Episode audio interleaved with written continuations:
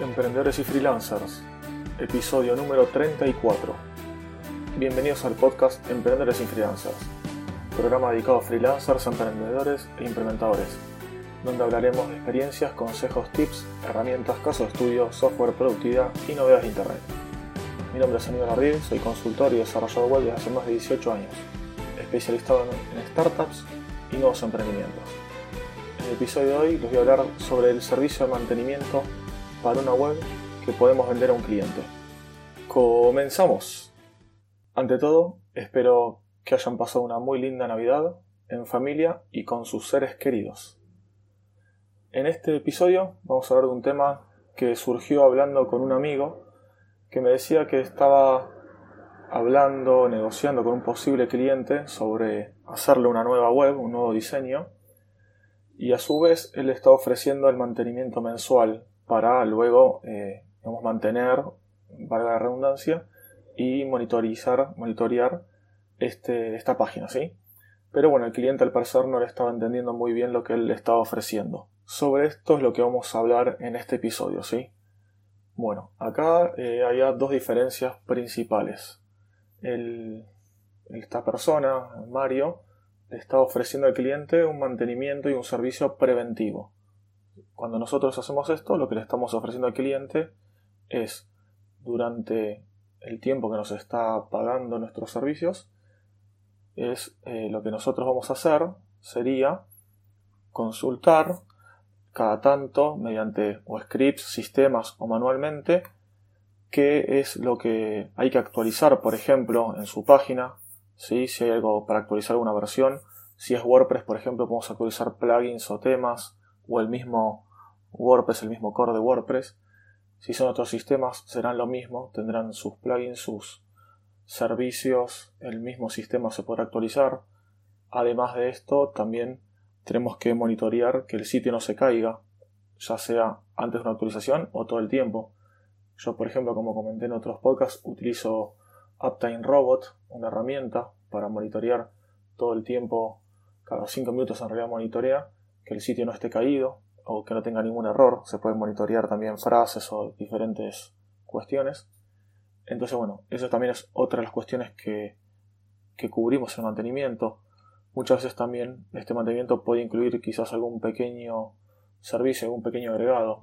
Por ejemplo, alguna creación de alguna nota, alguna subida de archivos, diferentes, algún, quizás una o dos horas de, o más de programación a medida. Todo esto sí es negociable y se especifica todo en el contrato, en el presupuesto. Entonces, si esto es lo que nosotros le brindamos en el presupuesto, ahí va todo explicado, todos nuestros servicios, todo lo que incluye, lo que no incluye también. Bueno, esto es lo que, por ejemplo, ofreció Mario a su cliente, o futuro cliente mejor dicho, junto con el otro presupuesto que era el del desarrollo de la página. El cliente a todo esto lo que le decía era que, que él no quería pagar un mantenimiento mensual, y que eh, quizás él prefería en un futuro si algo pasa, ahí recién llamarlo a él para, bueno, decirle si pasó algo o necesita algo, ahí recién llamar a la persona, en este caso Mario, para contratarle y pedirle asesoría, que haga algo, que actualice o lo que sea en su momento. A diferencia del anterior, que es preventivo, esto sería reactivo. Si cuando algo pasa o algo necesita el cliente, ahí nos llamaría. Acá yo le comentaba que hay varias diferencias con el otro, con el preventivo. Primero, hay que ver si nosotros estamos disponibles en el momento que el cliente eh, nos, solicita. Nosotros quizás estamos en ese momento justo con un proyecto grande y no tenemos tiempo disponible y el cliente, digamos, quedaría colgado o, bueno, tendría que consultar a otra, otro profesional, a otra persona.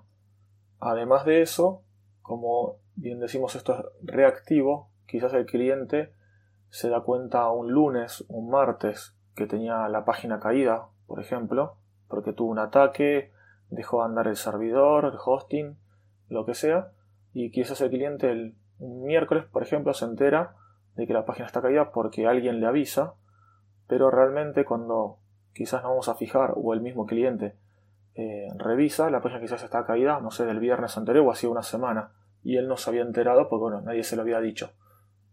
Entonces no se ha dicho y él tampoco obviamente había entrado, ¿no? O algo le fallaba, por ejemplo, él sin querer o queriendo actualizó un plugin, actualizó alguna herramienta y el sitio quedó medio raro, él no se dio cuenta y estaba funcionando mal. Entonces, bueno, ahí también son cosas que pueden pasar y bueno, el cliente cuando nos solicita esto, ahí de vuelta lo mismo de antes. Esto nos lo solicita, por ejemplo, como decía, un día miércoles. Nosotros tenemos que ver primero cuándo le contestamos el correo, por si estamos ocupados, de vacaciones, de nuestro día libre, de lo que sea, ver cuándo le respondemos. Desde que le respondemos al pedido del cliente, habrá que indagar más qué es lo que solicita y ahí recién se mandará un presupuesto. Presupuesto el cual el cliente tiene que aceptar mediante correo electrónico o algo que nos quede constancia de que aceptó el presupuesto y aparte abonarnos, transferirnos o de la manera que sea que se haga el pago, eh, hacernos el pago correspondiente anticipado si normalmente yo por más pido 50% anticipado y 50% a finalizar o en tres pagos, en este caso sería lo mismo. O sea que todo esos tiempos que se va extendiendo que el cliente no tiene su página eh, funcionando. En este caso que sea la página caída, ¿no? Si es otra cosa que nos solicita, bueno, quizás no hay urgencia.